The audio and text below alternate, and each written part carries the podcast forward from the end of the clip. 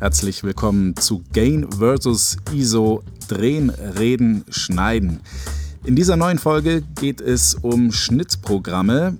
Bernd Gareis ist Kameramann und Kolorist. Ich bin Markus Wallay. Ich bin Videojournalist und VJ-Coach und wir arbeiten mit äh, unterschiedlicher Schnittsoftware. Warum und weshalb, darum geht es hier heute gleich. Vorneweg aber noch ein kleiner Werbeblock. Wir reden ja gleich über Schnittprogramme. Wie man aber schneidet, das könnt ihr nachlesen im Videotrainingsbuch.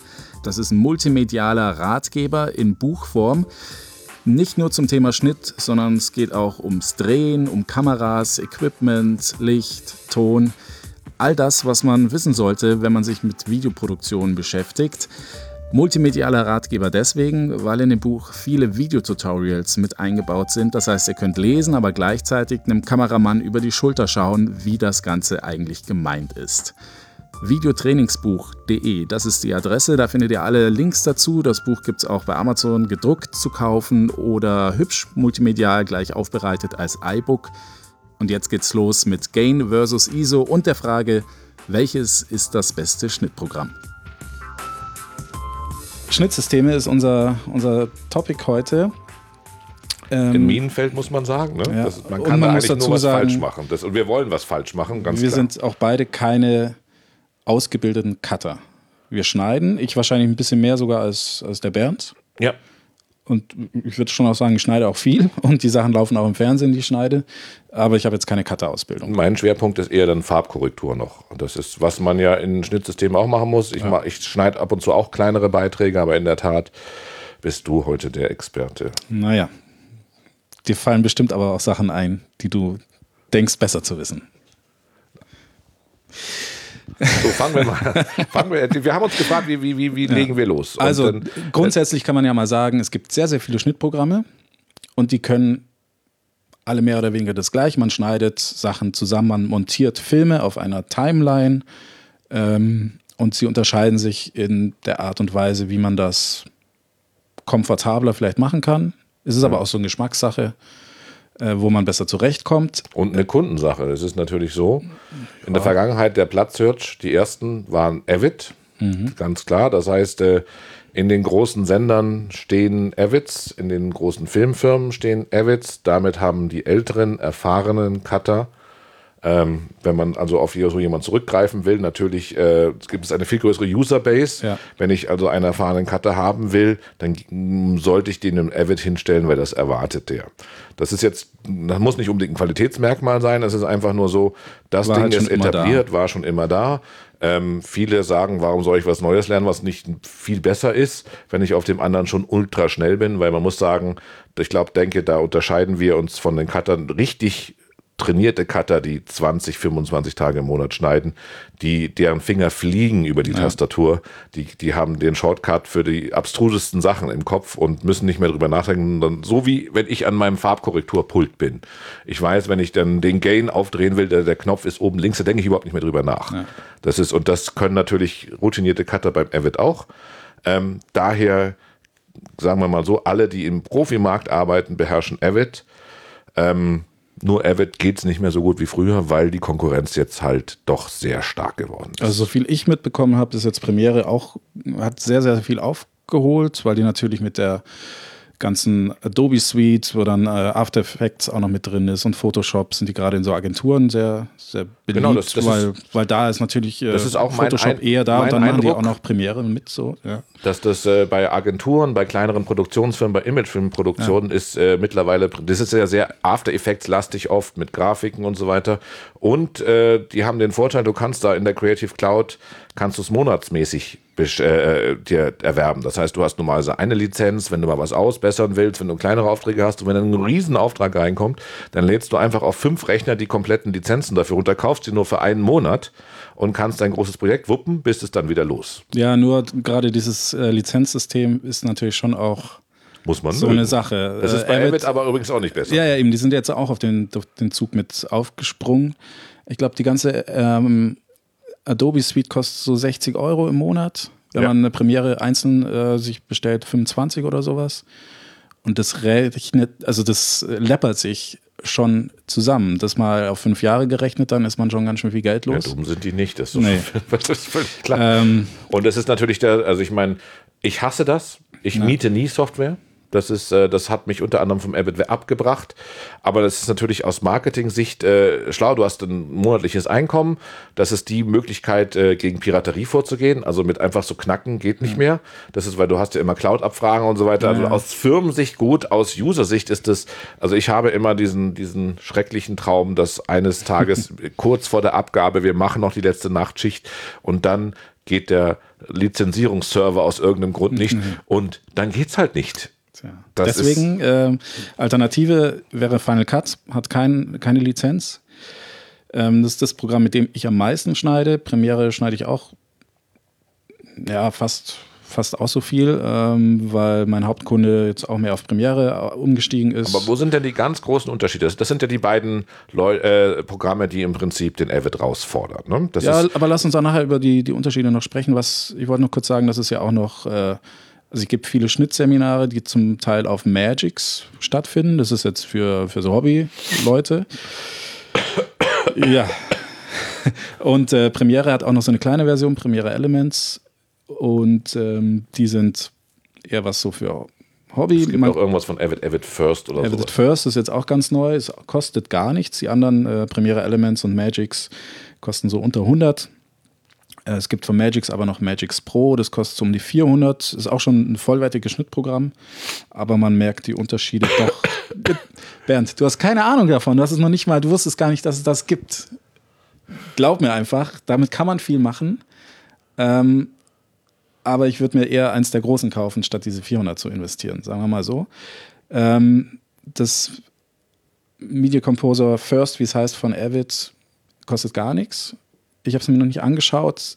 Es kann wohl ganz viel, aber zum Beispiel kein 4K-Material. Ich meine, sonst würden sie ja den Media Composer nicht mehr verkaufen. Eben, und das sind halt auch wieder so Sachen, ähm, so viel auf dem Laptop unterwegs haben, ist schon okay. Man kann mit Sicherheit so viele Sachen damit machen, aber ja, es geht äh, ja darum, halt den Workflow Grenzen. kennenzulernen. Genau. Ja, und dann aus der, aus der Berechnung natürlich heraus, dass wenn man sich an einen Workflow, wie man Sachen macht, wie man einen digitalisiert, ja. gewöhnt hat, dann natürlich ähm, man nicht mehr so bereit ist, äh, im Prinzip zu wechseln. Ja, und das ist halt die Sache bei diesen kleineren Versionen, die alles um die 100 kosten oder fast gar nichts. Äh, iMovie ist natürlich auch noch zu nennen. Ähm, die haben Beschränkungen. Premiere Elements zum Beispiel kann keine MXF-Files importieren. Was ja, halt, es geht ja auch um Multi-User, es geht ja, um, um, viele selbst, Dateien verwalten, es geht um, um Selbst um in einer Rundfunkanstalt, für die äh, ich auch tätig bin, ist teilweise Premiere Elements auch äh, am Laufen, aber da haben die dann Probleme, Sachen aus dem Archiv zu, zu bearbeiten in sehr guter, in der richtigen Qualität, weil sie halt äh, mit dem MXF-File nichts anfangen Für können. Für mich sind das immer so ein bisschen Mogelpackungen, so. Ja. Das ist die, die man dann aufreißt und dann ist halt in der Riesenpackung ist dann nur ganz wenig. Das drin. nennt man dann Onliner-Schnitt. Ja, ja, das ist. Gut. Aber wir reden über hauptsächlich über die Programme, mit denen wir arbeiten. Bei mir ist es wie gesagt Final Cut Pro und äh, Premiere Pro CC. Bei Bernd ist es. Ich habe bis jetzt, äh, wenn ich geschnitten habe, Avid benutzt und äh, viel damit, um kleine Ausbesserungen zu machen und es dann zur Farbkorrektur rüber zu äh, wuppen, zu mhm. Resolve. Und da ist die ganz große Neuerung. Resolve ist mittlerweile äh, ein, ein super Schnittprogramm geworden. Deshalb habe ich mich von Avid abgewendet. Ich hatte mit Avid mal vor vielen, vielen Jahren Kontakt und fand es damals sehr umständlich, dass ich mir erst immer über drei Gedankengänge überlegen muss, was will ich machen, dann verschiedene Klicks machen, um dann das auszuführen, was ich machen will. Ist es immer noch so? Das, es war noch nie so. Das ist, äh, man, äh, beim, beim Avid muss man verstehen, wo es ursprünglich herkommt. Avid wurde gemacht für Filmcutter. Die, die waren gewöhnt, äh, am Steenbeck zu sitzen. Die waren gewöhnt, dass es zwei Rollen gibt. Also die obere Rolle ist das Rohmaterial, die untere Rolle ist äh, das, wo man hin will. Ja? ja, das ist und da hat man dann äh, im Prinzip im Schnelldurchlauf sich das immer angeschaut. Es gibt Cutter übrigens, die sagen, dass das die viel bessere Art und Weise zu arbeiten war als jetzt an den Nonlinearen, mhm. weil man dadurch, dass man immer, wenn man von der Szene 1 zu Szene 3 wollte oder zur Take 3 wollte, ist man immer im Schnelldurchlauf über alle Szenen drüber und hat dann eben doch instinktiv noch Sachen gesehen, die man gar nicht gesehen hat, weil jetzt macht man das Pfeil gar nicht erst auf. Ja, das, stimmt. Das, ist, das heißt, man war viel mehr in dem Material. Natürlich hat es länger gedauert. Ähm, ich kenne es noch, ähm, beim SWR haben die, glaube ich, bis vor 15 Jahren noch an diesen Tischen wirklich geschnitten. Das ist, äh, der Nachteil ist auch, dass äh, das Filmmaterial hängt an sogenannten Galgen. Man braucht einen Schnittassistenten, der diese Tausende von kleinen Schnipsel beschriftet, weil sonst kommt man ja. ans Ende der Welt. Ähm, aber gut, das ist, und für diese Leute war in der Übergangsphase das der, der Avid ursprünglich gemacht. Das heißt, es ist gedacht, man legt das in alles in den Viewer rein, tut sich seine Bits raus, legt sich das unten auf die Timeline und macht gar nichts mit Klick und Drop und allem, sondern das wird alles über Shortcuts gemacht. Und äh, das muss man natürlich mögen und gewöhnt sein. Wenn man, also ich habe mich ursprünglich, ich habe ganz angefangen mit Final Cut 7 und ich werde äh, der Firma Apple niemals verzeihen, als sie dann Final Cut X rausgebracht haben in der Ursprungsversion. Mhm. Markus wird gleich was erzählen, dass sich da vieles geändert hat. Ja. Das war dann ein Movie Pro im Prinzip, äh, wie alle gesagt haben. Und plötzlich war das ganze Know-how, was man in diesem äh, ähm, äh, Programm, das den Avid wirklich gechallenged hat, äh, RTL zum Beispiel hatte auf Final Cut schon umgestellt, ja. ähm, war alles obsolet. Danach kam ein Amateurprogramm, das das ganz viel noch nicht konnte, ja, und, äh, und plötzlich musste man ein komplett neues Schnittsystem lernen. Und das war dann halt der Avid. Das ist, äh, aber ich, was ich eigentlich sagen wollte, ist, Final Cut war auch eher Click-driven. Das heißt, ich klicke die Datei an, ziehe den in den Viewer, mache mein In-Out, ziehe es runter, nehme die nächste Datei. Weniger einen Filmstrip, aus dem ich mir die einzelnen Sachen rausnehme. Mhm. Das ist, und dann hat man sich im Avid dran gewöhnt, so zu arbeiten. Aber ist das nicht eine Arbeitsweise eher? Also ich kann dieses mit dem Filmstrip Arbeits kann ich im Premiere. Eine Arbeitsweise und Avid ist natürlich auch komplett so machen eigentlich. Ja. Und Avid ist natürlich aufgrund Usern wie dir, die das gerne anders wollten, natürlich immer weiter dazu no, übergegangen. Ich habe nicht gesagt, dass ich es anders anders wollte. Ich wollte, habe nur gefragt, ob es immer noch so ist, dass ich mir viel. Du kannst auch ganz anders ja, arbeiten. Okay. Die haben mittlerweile die Smart Tools, äh, mittlerweile kannst du mit Click and Drop machen und so weiter, ja. weil es eben genug User sind, die, die, die kann, die, sagen wir mal, der Gelegenheitscutter, ja, das ist äh, ich noch viel mehr als du, der, der einmal im Monat mal ein, ja. einen Film also schneidet. Also Gelegenheitscutter würde ich bei mir jetzt auch nicht gut. Also ich schneide echt viel. Ja, das, das sage ich ja. ja. Ich, äh, ich ja, rede von mir als Gelegenheitscutter. Also das, wenn ich wirklich schneide, ist alle ein, zwei Monate mal ein Film. Ja, das ist, ich habe jetzt einen Dokumentarfilm vor, dann werde ich natürlich mal mehr schneiden, aber das ist nicht mein Business. Mein Business ist Farbkorrektur, mein Business ist Kamera. Ab und zu schneide ich was und wenn der Regisseur kommt und sagt, kannst du mal die Szene ausbessern äh, oder ich habe jetzt eine Werbung gedreht, die ich gegradet habe und dann auch gleich geschnitten habe, weil es bloß fünf Schnitte waren. Ja. War, da bietet sich das an. Aber die nicht so oft schneiden, für die ist natürlich ein Shortcut-basiertes System extrem schwierig. Weil das Shortcut ist toll, wenn du es jeden Tag benutzt, weil dann hast du es instinktiv drin. Wenn du es du sitzt davor und dann sitzt du drei Wochen wieder nicht davor, mhm. dann, dann ist das total lästig, weil bis dahin hast du dieses, man nennt das Muscle Memory, das mhm. hast du natürlich nicht. Wobei ja? Shortcuts, ich, also auch in den Seminaren, die ich gebe, ich prügel denen immer die Shortcuts rein. Die kriegen auch schon mal schöne Listen von mir. Gibt es auch äh, auf der Webseite zum Runterladen. Link gibt es in den Shownotes hier. Shortcuts sind super. Natürlich, es ist viel schneller. Ich kann allen nur empfehlen, schafft euch diese Shortcuts rauf. Die, ein, die, die gängigsten sind eh die gleichen, IO, LKM, äh, JKL. Das sind die, die gängigsten, die sollte man einfach können. Und, Und der äh, Avid war eben ganz ja. lange Zeit rein Shortcut basiert. Das ja. heißt, die, das war auch das Problem, der, der Einstieg der war sehr schwierig, weil du musstest erst die Shortcuts lernen, du musstest, äh, wie, wie, dass, der, dass das im Prinzip basierend auf dem alten Film, dass das alles in Reels abgelegt mhm. wird, so war das früher, weil man hat, äh, man hat eben am Schneidetisch sich die verschiedenen Szenen getrennt, hatte eine, einen Filmstrip äh, für den Film, hatte einen für den Ton, das war dann, das hat man dann mehrere die, dieser Szenen hatte man dann in einer großen Filmdose gesammelt, das waren immer Einzeltakes, die mussten immer eingespannt werden und so weiter. Und, und diese Denke, dass das alles aus kleinteiligen Filmmaterialien, die dann immer eingespannt werden, Real und Bin und so weiter, das hat sich natürlich bis zum Ende durchgesetzt. Und dann wollten sie nie einen so krassen Break machen, dass sie sagen, wir hören das damit komplett auf, jetzt ist es nur noch eine Magnetic Timeline oder so, sondern sie sind dem ein bisschen treu geblieben und waren damit natürlich etwas sperrig. Für die Profis, die darauf gelernt haben, super, weil die kannten die Shortcuts, waren fünfmal schneller. Ja. Aber für Einsteiger war es schwierig.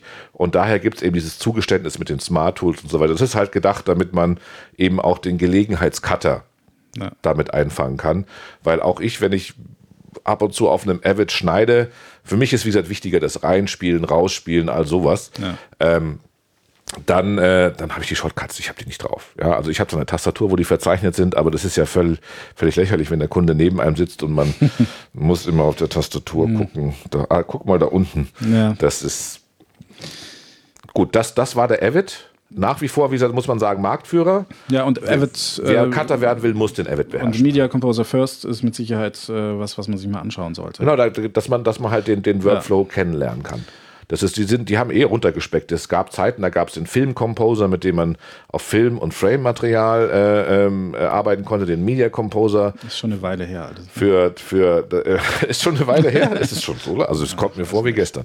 Das ist und äh, und es gab den Newscutter halt äh, für VJs, ja, und das hat sich irgendwann anscheinend nicht bewährt, weil jetzt gibt es eigentlich nur noch den Media Composer. Warum du auf Resolve umgestiegen bist, darüber können wir ja später noch sprechen. Jetzt muss ich für Final Cut nochmal Eine Lanze brechen. Eine Lanze brechen. Das Ähm, VJ-Tool, keine na, professionelle Firma nimmt her. Das, nee, das stimmt nicht. Ähm, ein Bekannter von mir äh, arbeitet bei Apple und hat viel mit Final Cut zu tun und der würde da jetzt äh, dir eine Liste aufzeichnen, äh, aufzeigen Völlig können. unvoreingenommen, wenn er bei Apple arbeitet. Ja, natürlich, aber der ist in den großen Häusern auch unterwegs. Also von dem her ist es jetzt nicht nur dieses VJ-Tool. Ähm, ich kann ja mal sagen, was ich daran sehr schätze an Final Cut. Ich bin da super schnell und jetzt mit dem, was ich in Premiere auch mache, behaupte ich mal, es liegt schon auch am Programm. Aber was macht es dann genau schneller? weil man sich frei gemacht hat von diesem Spurdenken.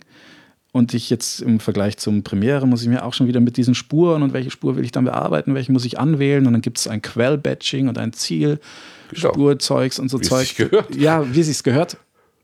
Hat mit Sicherheit seine Berechtigung, aber es gibt. Aber genau das aber meine der- ich ja. Das, das ist, der, Ja. der Final Cut ist, ge- ist, ist, denke ich, für das, was du machst, also als VJ und ganze Filme abgeben, wo danach nur Stereo rauskommt, wunderbar. Mhm. Das ist aber so eine Magnetic Timeline. Ich hätte einen völligen Horror, wenn, wenn ich den Schnitt dazu mache, ähm, dann, dann muss das irgendwann in eine Tonnachbearbeitung. Das- Die Tonnachbearbeitung will dann acht oder zwölf eindeutig gelabelte, getrennte Spuren sehen. Das ist mit der Magnetic Timeline, die überhaupt keine getrennten Spuren hat, schwierig. Ja, das, es läuft halt nicht über Spuren, sondern jetzt im Audiobereich bei Final Cut zum Beispiel läuft es über Rollen. Das heißt, ich muss einfach meine Audio Aber ist das nicht umständlicher, das als Rolle zu benennen, anstatt es gleich auf eine Spur zu tun, wo du gleich weißt, ah, auf der, du kannst es ja bei Spuren auch nachträglich noch machen, auf der Ja, 3 ja. ist die Atmo, auf der 4 ist der O-Ton, auf der 5 ist. Es ist halt einfach eine andere Herangehensweise, sagen wir mal so. Und ähm, für mich macht die vollkommen Sinn oder beziehungsweise ermöglicht mir sehr schnell zu arbeiten. Klar, es hat Nachteile. Final Cut zum Beispiel, was ich groß sehe, ist, äh, und nicht nur ich, ist die, die auf der Tonseite, es hat kein Mischpult. Ich hoffe, es kommt irgendwann bald. Also ich kann jetzt nicht sagen, ich will auf eine Spur immer nur einen Effekt und ich kann den sehr schnell für alle Spuren nachregeln. Das funktioniert da leider nicht so gut. Da ist Premiere jetzt deutlich besser, weil die eine komplette Audio-Section auch, mit haben. ähm, Premiere schon in dem Programm Premiere, Premiere oder, oder dann, äh, wenn man das zu dem, es gibt ein Tonbearbeitungsprogramm von Premiere selber, oder? Genau, da können wir ja gleich nochmal drauf sprechen. Ja, sag Ähm, mal. Ähm, ja, Audition heißt es bei Premiere, äh, bei Adobe Audition ist das Tonbearbeitungstool und ich kann ein Projekt. Muss ich in Audition arbeiten, wenn Nein, ich es vernünftig muss ich ähm, nicht. mixen Also will? letztens hatte ich einen Fall, da wollte ich ähm, mit den Neusern ein bisschen präziser arbeiten Mhm. und dachte, okay, ich springe jetzt aus meiner Premiere, aus meinem Pro Premiere-Projekt ins Audition, was Ja. echt nur ein Klick ist und dann geht das Projekt in diesem Tonbearbeitungstool auf. Aber habe dann da festgestellt, dass ähm, der Denoiser einfach genau der gleiche ist, wie, äh, wie er im Premiere eben auch war. Ähm, und dann habe ich es trotzdem wieder in Premiere gemacht, weil es dann keinen Sinn gemacht hätte für mich, jetzt das alles im Audition zu machen, was mit Sicherheit mehr Sinn macht, wenn man noch mehr Tonbearbeitung machen muss. Aber jetzt für so ein kurzes Stück, das waren einfach nur Statements, wo jemand gesprochen hat und ich wollte halt ein bisschen Sachen rausfiltern. Aber, aber Da macht es hat jetzt keinen Sinn sagen, gemacht, in, in ähm, großen Audition zu arbeiten. Ich denke, das ist auch hier der Fall.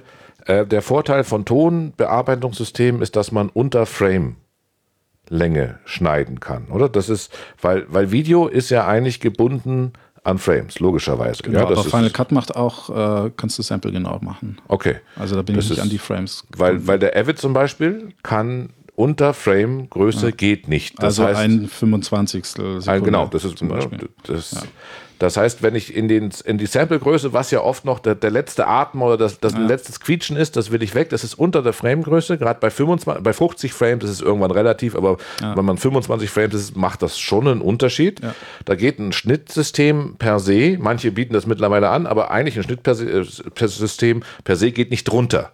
Das heißt, ein, ein Schnittsystem geht niemals in Sample, niemals in halbe Frames. Ähm, damit kann ich also man nennt das äh, äh Franken-Sound, ja. Wenn man äh, zum Beispiel ähm, ein, ein mehrere Takes hat und der eine Take ist super, mhm. nur de, das Wort ähm, Markus wird ganz schlecht ausgesprochen in einem Take, dann kann man das ja aus einem anderen Take nehmen, ja. da einfügen und dann muss man das oft, weil es natürlich nie auf die Mikrosekunde genau des, des Markus immer gleich gesagt wurde, äh, muss man das da einfügen und dann ist es toll, wenn man ein Programm hat, das, das eben da Final exakte Cut Arbeit kann. Final Cut kann das auf Final Cut okay. kann es schon sehr lange, ja. Das funktioniert. Was ich bei Final Cut sehr, äh, also das Einzige, was ich an Final Cut gut mhm. finde, ist, dass es eine sehr offene Plugin-Struktur hat. Damit beschäftigst du dich gar nicht so, glaube ich. Das mhm. ist, ja. ich bin ganz großer Plugin-Fan. Ja. Und bei den meisten Plugins, also sei es Farbkorrektur, sei es äh, Trick, äh, sei es Animation, gibt es die ganz teuren, Sapphire und Boris gibt es natürlich auch für Avid. Da lege ich mhm. aber um die 1,5 bis 3000 für die Plugins hin. Das ist deutlich teurer als das Schnittsystem selber. Ja. Das ist, äh, während es viele günstige und auch fähige Plugins ähm, für Final Cut gibt. Klar sind das oft One-Trick-Ponies, ja, das ist äh, so automatischer Weißabgleich, irgendwas mhm. in der Art. Aber da ist Final Cut von der Struktur mit am offensten, gefolgt von Premiere und er wird ganz weit abgeschlagen. Was ich wirklich super finde in Final Cut ist der, der Multicam-Schnitt, mit dem ich auch sehr viel zu tun habe, weil die Hälfte der Schnitte, die ich mache, ist irgendwie mit mehreren Kameras, die synchron laufen müssen und ich und da Performance ist gut. Ja. Also ich rechne immer Proxys eigentlich, generell ab zwei Kameras. Und da läuft es selbst auf meinem MacBook Pro aus dem Jahr 2012. Ähm, kann ich da immer noch mit fünf, fünf Streams gleichzeitig was ja ungefähr arbeiten. die Menge an Kameras ist, die wir normalerweise haben. Genau, wenn wir die Fernsehsendung produzieren, die wir monatlich machen.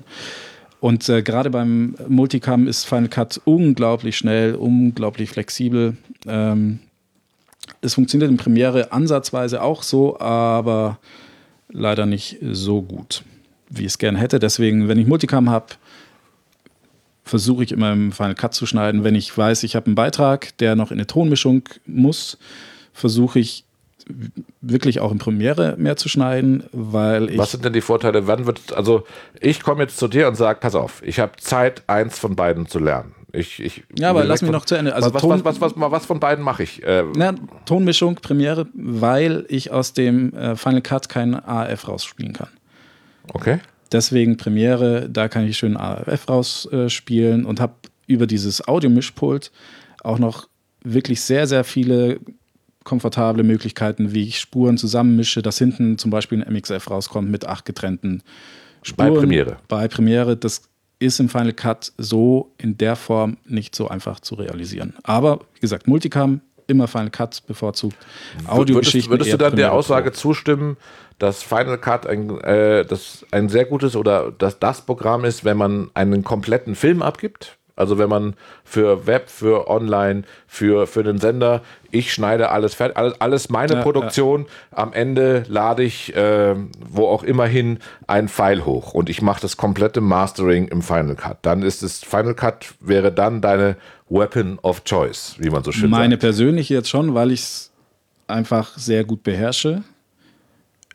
Noch besser als Premiere wahrscheinlich äh, weil ich einfach schon so lange mitmache mit Final Lernt man es dann schneller, das, den Final Cut? Nee, das glaube ich nicht. Es ist, da gibt es nichts. Also ich finde Stabilität ist auch gleich, Performance ist auch gleich. Also das ist. Also auf meinem MacBook das ist jetzt natürlich immer rechnerabhängig, äh, läuft Final Cut stabiler als Premiere. Das ist mir jetzt letztens in dem letzten Schnitt zu oft abgestürzt. So, sollte man erwarten, dass auf Apple-Laptops, Apple-Software, ja. das, das, klingt ja. logisch. Also grundsätzlich finde ich, diese Schnittprogramme unterscheiden sich schon, aber alle funktionieren gleich und dem fertigen Film am Ende sieht man es eh nicht an, auf was er geschnitten ist, von dem her, mei.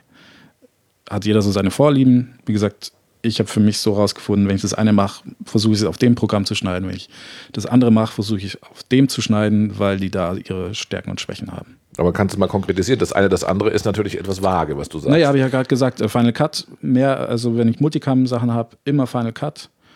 Und eigentlich wechsle ich nur zu Premiere, wenn ich, äh, wenn ich da ein MXF mit acht Tonspuren hinten raus zu einer Tonmischung noch geben muss. Dann versuche ich es von vornherein auf Premiere zu arbeiten. Ansonsten würde ich immer äh, lieber auf den Final Cut schneiden. Und man Aber kann es ja gibt eben Kunden, die, äh, wo es in Premiere gefragt ist, dann mache ich das eben dort. Ich, ich denke, einer der größten äh, Vorteile von Premiere, warum man ihn ja, wie gesagt, bei den kleineren Produktionsfirmen, mittlerweile vielleicht sogar größeren auch sieht, ist natürlich die Interaktion mit After Effects und das, das Ja. hat sich ja als der Standard durchgesetzt. Auf jeden ne? Fall. Das ist, äh, und dieses, dass es direkt eingebunden ist, dass es einfach hin und her Ja. äh, transferiert kann, das, das spricht natürlich eindeutig für Premiere. Was mich stört an Premiere ist, dass es so voll überladen ist. Die ganzen Fenster sind so voll überladen mit tausenden Knöpfen und man kommt so schnell irgendwo drauf. Jedes Fenster hat nochmal so eine Tab-Struktur, dass in, hinter jedem Fenster hängen nochmal zehn Fenster. Okay, Also als aber theoretisch Anfänger- könnte ich auch, könnte ich auch äh, nur Shortcut-mäßig, wenn ich die, Ja, ja, die wichtigsten 20 Shortcuts, dann komme ich eigentlich In bis beiden Programmen. in beiden Also- Programmen easy durch. Als Anfänger, wenn ich einsteige, ist Final Cut leichter zu lernen, weil es einen nicht so überfordert von der ganzen, was da an, an Angeboten da ist, wenn man das Ding aufmacht.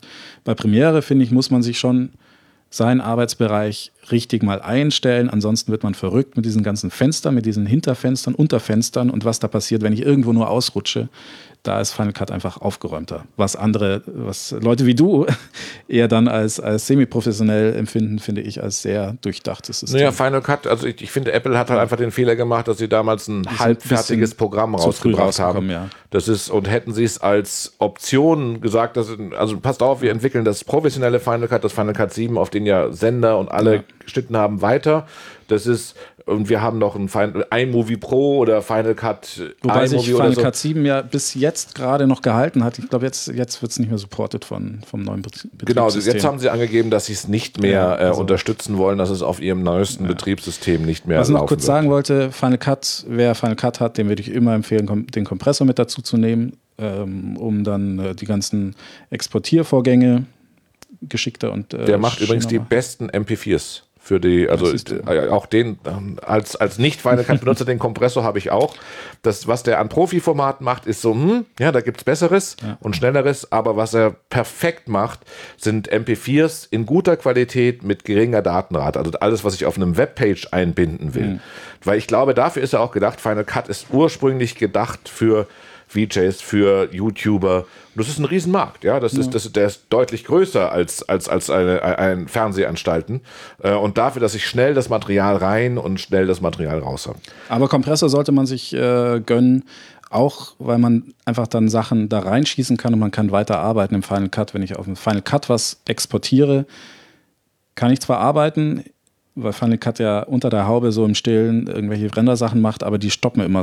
Deswegen ist der Weg eigentlich mal über einen Kompressor, dann kann ich schön weiterarbeiten. Das gleiche gilt für Premiere, da, gibt's, da springt immer der Media Encoder an, wenn ich Sachen importiere, exportiere, umrechnen lasse. Das ist das gleiche System. Gibt es sowas beim Avid auch? Und Avid ist ziemlich Quicktime-basiert. Aber hat es noch so ein. Zusatzprogramm, was Gibt es äh, im Avid auch. Ähm, es gibt so ein externes Programm, das heißt Stories and Squeeze. Also wobei ich meine, mein Wissensstand, muss ich natürlich einschränkend sagen, ist der Avid 7. Damit habe ich aufgehört. Ähm, den 8er habe ich jetzt äh, mir nicht mehr angeschafft. Wobei eigentlich heißt das Ding Media Composer. Genau, Media Composer 7. Ähm, also da bis äh, 704.5.3, irgend sowas in der Art.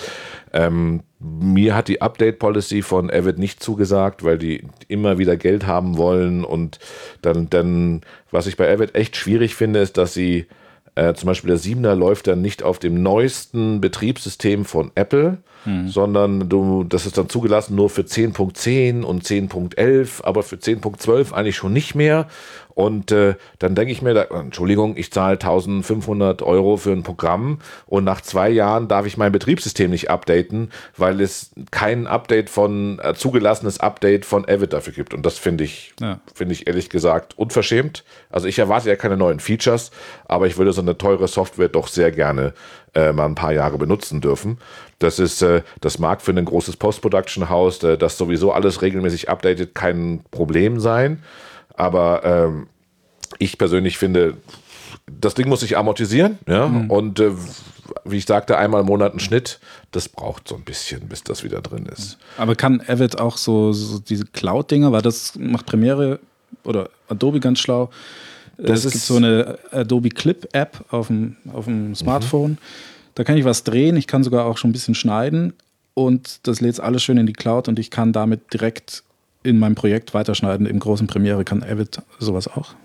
Ich glaube nicht. nicht also das ist, also ich meine, sie arbeiten natürlich auch an der Cloud. Äh, äh, diese, diese ganze Cloud-Ding ist ja das der heiße Scheiß jetzt. Ja. Ich meine, das ist ja auch der Wobei Grund, es im Video halt mit der Pfeilgröße schon irgendwie ja, äh, also so ich wollte gerade, eigentlich ist das die Stärke von Avid, äh, ist, äh, ist äh, in großen Sendeanstalten. Es gibt den, den ISIS, das ist natürlich alles ein Closed System, alles unglaublich teuer. Was ist ISIS? Erklär's mal kurz. ISIS ist ein großes Festplattenrack, wo im Prinzip verschiedene Avids drauf zugreifen können. Das ist für einen Sender wichtig. Äh, weil, Aber Avid spezifisch.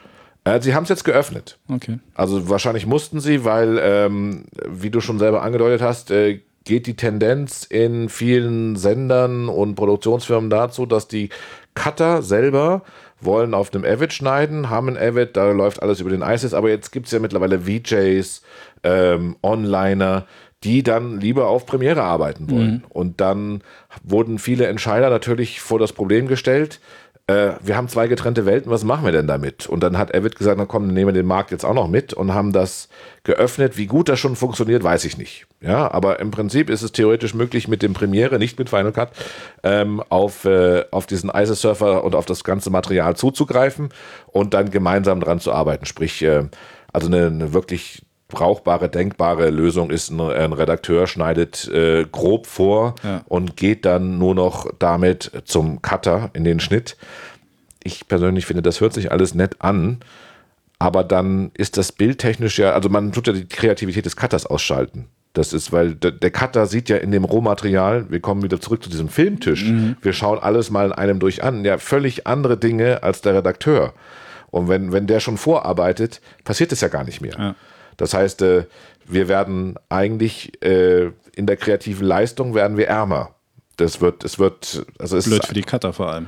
Es ist blöd für die Cutter, weil die dann nur noch schnell zusammenhacken und fertig machen. Also werden mehr so Finisher. Ja, so ja? Mediengestalter werden die Cutter. Ja, genau. Das ist, ja. ähm, und es und ein Cutter, ein guter Cutter kann in einem Material Sachen sehen, die weder der Kameramann noch der Regisseur so gesehen haben. Weil, äh, also das beste Beispiel, was ich immer sage, ist, wenn ich mit jemandem zusammen drehe und ich finde den total sympathisch, dann will ich den im Film drin haben, aber vielleicht wirkt der auf Film. Und mit dem, was er gesagt hat, gar nicht sympathisch, weil der einen Schalter umlegt, wenn die Kamera läuft. Wir ja. haben es gar nicht so gemerkt auf Dreh. Es kam uns nicht so schlimm vor. Der Cutter schaut es an und sagt, der trägt die Story nicht. Mhm. Ja, das ist, aber ich habe da vorher was gesehen. Das ist, äh, weil ich hatte nämlich original mal einen Dokumentarfilm, damals noch auf der Filmhochschule. Da sind die Protagonisten, die wir ursprünglich ausgesucht hatten, waren so lame, dass die im Endfilm die rausgefallen oder was? Im Endfilm waren die in zwei Szenen. Ja, das ist, ich meine, wir haben das nach der Hälfte des Films schon gemerkt. Also wir ja. haben dann mehr mit den anderen gedreht. Aber das ist auch so ein bisschen aus dem Schnitt entstanden, dass das oh, wirkt nicht. Und dann hatten die auch keine Zeit. Dann waren die uncharismatisch. Und so ist aus diesem kreativen Input von vielen Departments ist dann ein wirklich toller Film geworden. Ähm, der war so nicht gedacht. Mhm. Und wenn man diese Kreativität ausschaltet, indem vorgesichtet wird, indem nur noch durchgespult wird, das ist meiner Meinung nach für Film nicht gut. Ich meine, natürlich das äh, Video für die Nachrichten von der Brückeneröffnung, Klatsch, Klatsch, Klatsch, Band durchgeschnitten, O-Ton. Ja. ja, da braucht man keinen Oscar-geprämierten Cutter dafür. Äh, der ist vielleicht froh, dass er den Job hat und das Geld an dem Tag verdient, aber das, das kann natürlich theoretisch vorgesichtet werden oder sogar geschnitten werden. Und deshalb ist, macht da aus der äh, Konstellation macht natürlich ein Premiere-Avid-Verbund Sinn, weil ja. Premiere anscheinend, wie du ja auch schon gesagt hast, viel leichter zu beherrschen ist. Vielleicht liegt es auch an der PC-Mac-Barriere.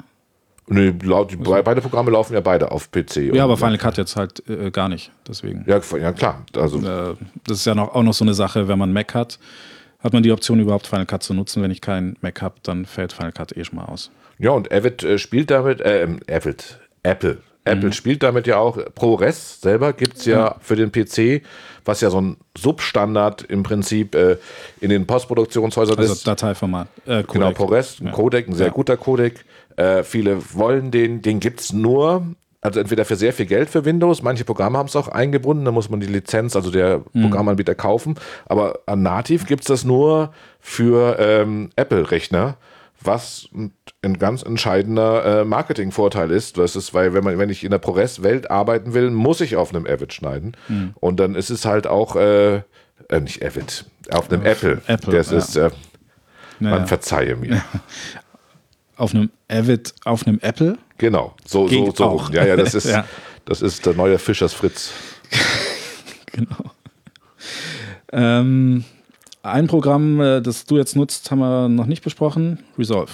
Ja, Das ist The kurz Champion. angeteased. The The Champions. Für dich zumindest. Also ich bin, ähm, ich bin, wie soll ich sagen? Ich sag's mal wirklich downgesized, ich bin total geflasht. Resolve ist von äh, DaVinci. Resolve, genau. War ursprünglich ein Farbkorrekturprogramm. Ungefähr 50 Prozent der Hollywood-Filme werden darauf gegradet. Mhm. Äh, damit habe ich auch angefangen. Ich habe mit der Version 8 oder 9 angefangen. Ich glaube 9.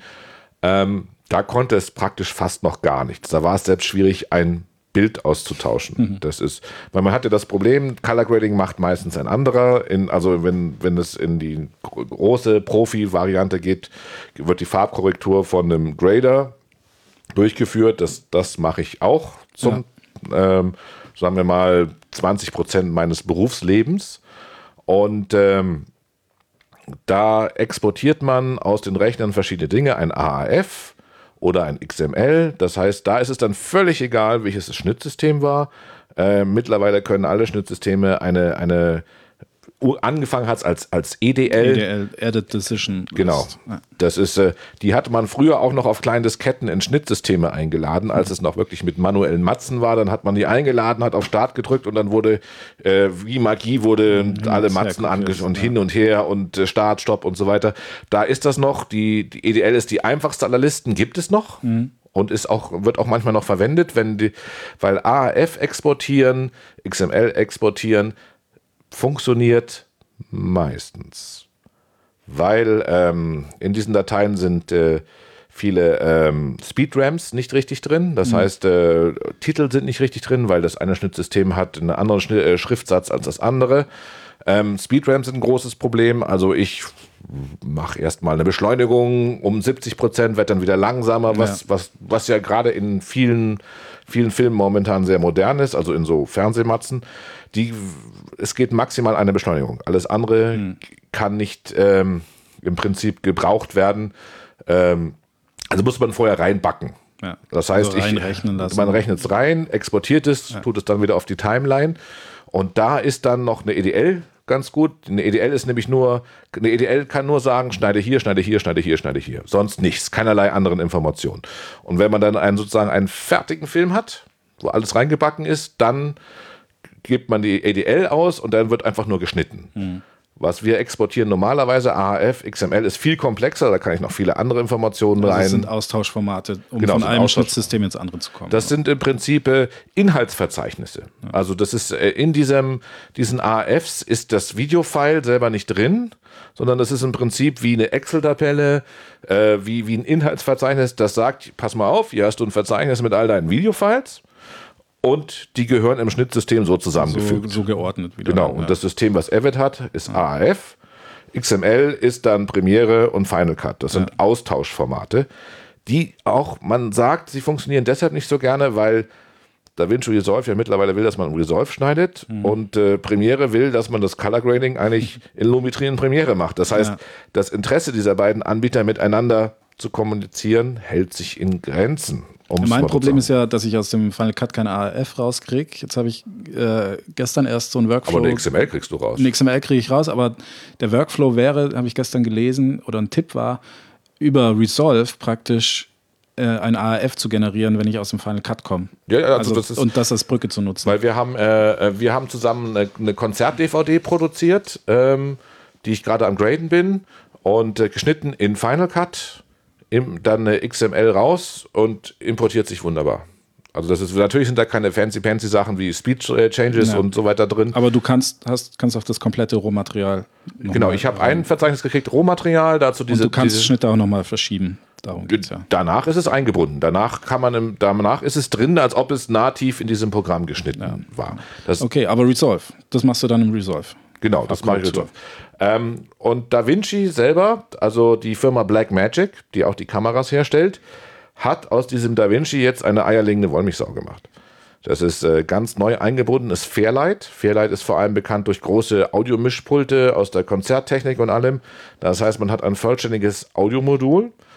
Den Schnitt haben sie selber schon immer drin gehabt, jetzt in den letzten Versionen. Der neueste ist, sie haben den Code komplett neu ge, äh, mhm. geschrieben, was ja das Problem auch vom Avid ein bisschen ist. Dass die schleppen ja im Prinzip einen Code die mit, ja. der seit 20 Jahren funktioniert. Ja. ja. das ist, und den neu zu programmieren, da habe ich an, anfangs auch gedacht, wollt ihr das wirklich machen? Ja, das ist, weil da, da neu programmiert heißt neue Bugs. Ja, das ist. Äh, ja, das hat man ja bei Final Cut gesehen dann. Genau, ja. das ist, aber sie haben es komplett neu äh, ähm, geschrieben es ist deutlich schneller und ich habe mit dem Ding geschnitten. Äh, mir fehlt gar nichts. Mhm. Absolut gar nichts. Ähm, also ich kann äh, äh, Ripple Roll Edit JKL, was, was, was ja. immer. Also vielleicht ein Supercutter findet irgendwas, was, was man sagt, das ist aber beim Avid besser. Das kann sein, aber mir fehlt gar nichts und das hat den ganz großen Vorteil, dass man äh, dieses ganze Roundtripping, über das wir gesprochen mhm. haben, ein bisschen wirr gesprochen haben, wenn ich ehrlich bin, mit AFs und, ja XM, und, XMLs und Importieren und allem, das ja. fällt alles weg, weil es ist ein Programm. Und es hat die Funktion Live-Save, das heißt, äh, ähm, die Bins werden, wenn mehrere Leute dran arbeiten, an mehreren Rechnern, komplett immer geupdatet. Das mhm. heißt, äh, im Prinzip kann der Cutter kann schneiden, der Kolorist kann parallel schon anfangen, das Grading zu machen okay. und seine Timeline ändert sich. Über die Cloud dann? Äh, keine Cloud. Keine Cloud. Das muss im selben Netzwerk okay. sein. Und äh, Tonmischung kann auch schon mal anfangen, die Filter auf die, mhm. äh, also man sollte natürlich nicht den Endmix machen, ja, wenn ja. noch was geändert wird, aber mal einzelne Dateien schon mal die neuesten und mhm. so weiter. Und äh, Performance ist toll. Ähm, Dir fehlt nichts, also Schnitt und Audio ist alles. Also ich habe nichts, ich habe die, die Werbung drauf geschnitten. Mir hat gar nichts gefehlt. Auch Stabilität und ist super. Titel und so, so ein bisschen. Titel auch alles da. Ich, ich, wie gesagt, ich habe natürlich die Boris-Plugins. Ne? Ja. Boris hat Title Studio. Das, ob ich das jetzt auf dem Avid, auf dem Final Cut oder auf dem Resolve nehme, ist ja dann egal. Ja? ja. Das ist, äh, weil die, die Oberfläche sieht auch gleich aus. Ja. Und ich kann sagen, da fehlt sich gar nichts. Und Import, Export von Formaten und sowas ist wahrscheinlich auch kein Problem. Gar nicht. Das ist alles, was QuickTime lesen kann, alles, äh, das ist, es ist auch super einfach, weil man geht einfach in das, im Media Pool auf das Verzeichnis und zeigt mhm. dann alle Dateien an, die es Geht es auch auf dem PC? Ja, oder? Ja, ja. Und, äh, und kostet 500, 600 die Pro. Na, viel schlimmer, noch viel günstiger. Das ist äh, 3,99 wahrscheinlich in, in, der Tat erwischte mich jetzt auf dem falschen Fuß, weil ich habe die Lizenz natürlich seit Ewigkeiten. Ja, aber sowas. Äh, 2,99 oder 3,99 ist es. Ich, ich google mal nebenher. Du, du googelst nebenbei. Aber es gibt also das. Ähm, es gibt es aber auch umsonst. umsonst genau. Und die Umsonst-Version ist, ist so, dass man eigentlich alles machen kann. Es fehlen ein paar Profi-Filter, also die, die, dieses, dieses, dass man gemeinsam dran arbeiten, geht nicht. Ich glaube, über 4K geht nicht. Ähm, was auch fehlt, äh, in der Vergangenheit sind die Pro-Versionen war näher an der freien Version, sind ein bisschen wieder auseinander. Was Resolve jetzt ganz viel hat, sind äh, äh OpenFX-Plugins. Das ist allerdings mehr was für die Farbkorrektur. Also Sachen wie automatische Gesichtserkennung, wo man dann per Klick sozusagen äh, die Falten besser wegkriegt okay. und so weiter. Das, das ist, ist, natürlich schon fancy, wenn sowas geht. Das ist, äh, das ist Wahnsinn. Also das ist, äh, ich, ich warte noch, die Grenzen zu sehen, äh, aber ich benutze jetzt nichts anderes mehr Klingt jetzt wie eine Werbung fast. Was ja, ich, ja, ich dachte auch gerade. Hm. ja, ich benutze es ja erst seit kurzem. Das ist äh, die, die ganzen, äh, das, das Schlimme kommt ja noch. Aber ich, wie gesagt, ich habe jetzt zwei Projekte drauf gemacht. Super. Ähm, da müssen sich die anderen warm anziehen, würde ich sagen. Hm. Also ich, äh, ich habe herausgefunden, dass die Pro-Version Studio heißt. Ja, genau. äh, die Kosten kann auch jeder selber raus googeln, finde ich jetzt gerade nicht. Äh, 2,99. Ja, Wahnsinn, oder? Ja. Äh, Premiere, äh, Final Cut kostet 3,99, glaube ich. Nee, auch 2,99. Ähm, Preise von Premiere haben wir schon genannt. Und Nachteil ist die Cloud. Und er wird auch die Cloud. Ja, ich, aber das, wer damit leben kann. Ja, also beziehungsweise das Abo-Modell. Die Cloud ist es jetzt ja nicht, sondern das Abo-Modell. Muss man halt kalkulieren. So, das waren jetzt unsere Programme, die wir. Genau, wir was wir noch vergessen haben, ist natürlich Edius. Da wollte ich gerade, ja. Was, was, da, was daran liegt, dass wir uns beide nicht auskennen. Ja, aber ich weiß, ich, ich, diese Edius-Gemeinde, die ist schon sehr. Die melden sich dann, wenn sie nicht äh, genannt werden. Ja, ich, ich, ich, ich, treffe den Edius immer dann, wenn ich äh, äh, irgendwo in einen Ingest gehe. Das ist also Ingest, äh, muss man erklären, ist bei den Fernsehsendern das, wo das ganze Material ankommt. Ähm, das meiste ist Routine natürlich, aber da kommen alle oh, exotische Sachen an. Und äh, der angeblich, ich gehe mal davon aus, das ist so, am besten wirklich alles schluckt, ohne zu zicken, ist der Edius. Auf dem PC. Ähm, ich glaube ja. Ja, nur auf dem PC. Aber wir wollten uns ja outen, dein System ist Final Cut X, richtig? Wenn du es dir aussuchen kannst, völlig frei.